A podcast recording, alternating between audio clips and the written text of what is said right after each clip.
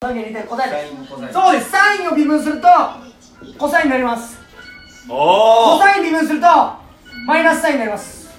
全部ビッて書かないと全部イコールはいじゃあこれ微分ですこれ微分しますこうショーンは微分ですこれダッシュって微分ですへえまあやなでもやあったなこんなんこれ覚えてタンジェントの微分は全然やってないわタンジェントの微分はコサイン事二情乗やんないでしょ文系 x 分の1コサイン二乗分の1お前はこれできるのこれ合ってるよねえ理系でスポセンであそうなんだへ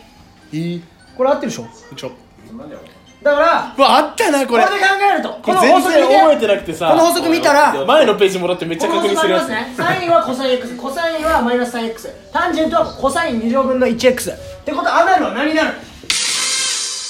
ナルは何になるアナルの微分は何になるえーマンポ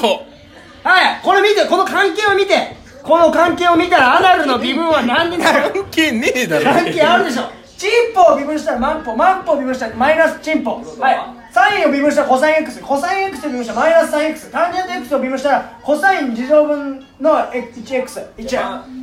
ことはマンポマンポ二乗分の1ですおおはいこれは覚えてテストでやるからもう一回言ってせーの公式言ってだからだ からだから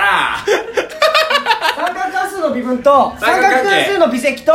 このこのンポ卑猥卑猥関数の今いい感微想積はほぼほぼ一緒です オッケーはいえで最終的に答えは答えはマンボ2乗分です興奮して止まんのやめて結局何い授業始めていいもんね最初からちゃんといよしてんじゃんちゃんとやるよちゃんとやってほしいよ